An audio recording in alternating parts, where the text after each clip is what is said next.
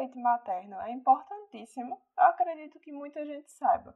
Mas tu sabia também, por exemplo, que ele faz bem não só para a saúde do bebê, mas também para a saúde da mãe? Oxi, e é? Meu nome é Bárbara Andrade e hoje eu vou falar um pouco sobre um assunto que eu particularmente acho muito interessante. O leite materno é arretado. É uma importante fonte de energia, proteínas e outros nutrientes fundamentais, como vitamina A e ferro.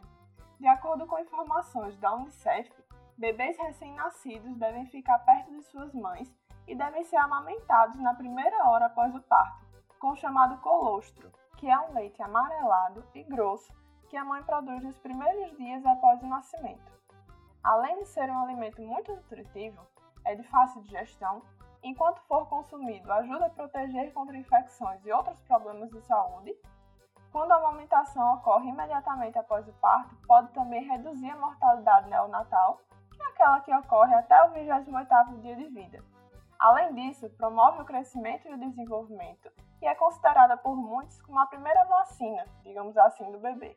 A partir dos seis meses, os bebês precisam de uma alimentação mais variada, mas o aleitamento materno deve continuar até o segundo ano de vida da criança ou mais. A. A mãe que amamenta precisa de uma maior quantidade de alimentos e líquidos, como frutas, verduras, carne, miúdos, água, sucos e muitos outros. Assim, ela supre as suas necessidades e produz leite em quantidade e qualidade adequada para o bebê. Não preciso nem dizer que ela não deve consumir álcool, fumo e outras drogas, nem tomar medicamentos sem receita médica, né?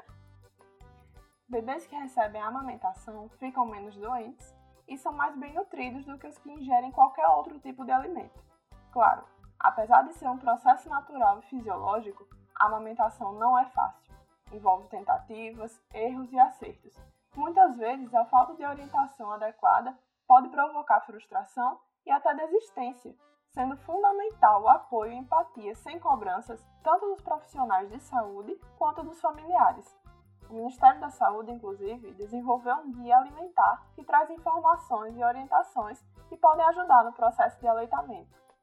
Segundo o Ministério da Saúde, estima-se que o aleitamento materno seja capaz de diminuir em até 13% a morte de crianças menores de 5 anos por causas preveníveis. Produzido naturalmente pelo corpo da mulher, o leite materno contém anticorpos e outras substâncias capazes de proteger a criança contra muitas doenças como diarreias, infecções respiratórias e alergias, além de reduzir o risco de asma na fase adulta, desenvolver diabetes tipo 2 e obesidade. Tu acredita que ainda é por meio dos movimentos que a criança faz para retirar o leite do peito da mãe que ela recebe os estímulos necessários para o desenvolvimento da face? Pois é. Isso reduz as chances da criança ter problemas com a respiração, com a mastigação, fala, alinhamento dos dentes e também para engolir. Além do desenvolvimento físico, a amamentação também influencia no desenvolvimento cognitivo e emocional da criança. Nesse sentido, durante as mamadas, a criança recebe vários estímulos que a ajudam a se desenvolver, como a troca de calor, cheiros, sons, olhares e toques, estabelecendo seus primeiros laços afetivos. Não podemos esquecer que a amamentação é extremamente benéfica também para a saúde da mulher. Pois é, amamentar auxilia na prevenção de diversas doenças como câncer de mama, de ovário, útero e diabetes tipo 2. A amamentação auxilia também reduzindo as chances de depressão pós-parto e aumentando a autoestima e a autoconfiança da mulher. Além disso, auxilia na recuperação do organismo e na redução do peso após o parto. Isso acontece por conta da liberação do hormônio ocitocina.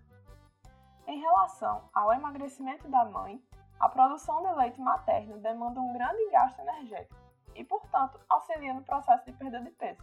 Claro, aliado a uma alimentação saudável, né? Como eu falei rapidinho no início, o aleitamento materno na primeira hora de vida é importante tanto para o bebê quanto para as mães, pois auxilia nas contrações uterinas diminuindo o risco de hemorragia, além de fortalecer o vínculo entre a mamãe e o filho. Outra curiosidade interessante é que, mesmo em ambientes quentes e secos, o leite materno supre as necessidades de líquido de um bebê. Portanto, água e outras bebidas não são necessárias até o sexto mês de vida. tanto que dar outro alimento ao bebê aumenta o risco de diarreia ou algum outro problema de saúde. O bebê não precisa, inclusive, de nenhum outro alimento enquanto espera que a mãe produza mais leite.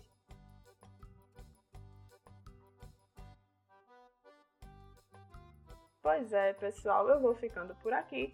Espero que vocês tenham gostado tanto quanto eu do episódio de hoje. Qualquer coisa a gente se encontra no Instagram, arroba o Cubo Biológico, e até o próximo episódio.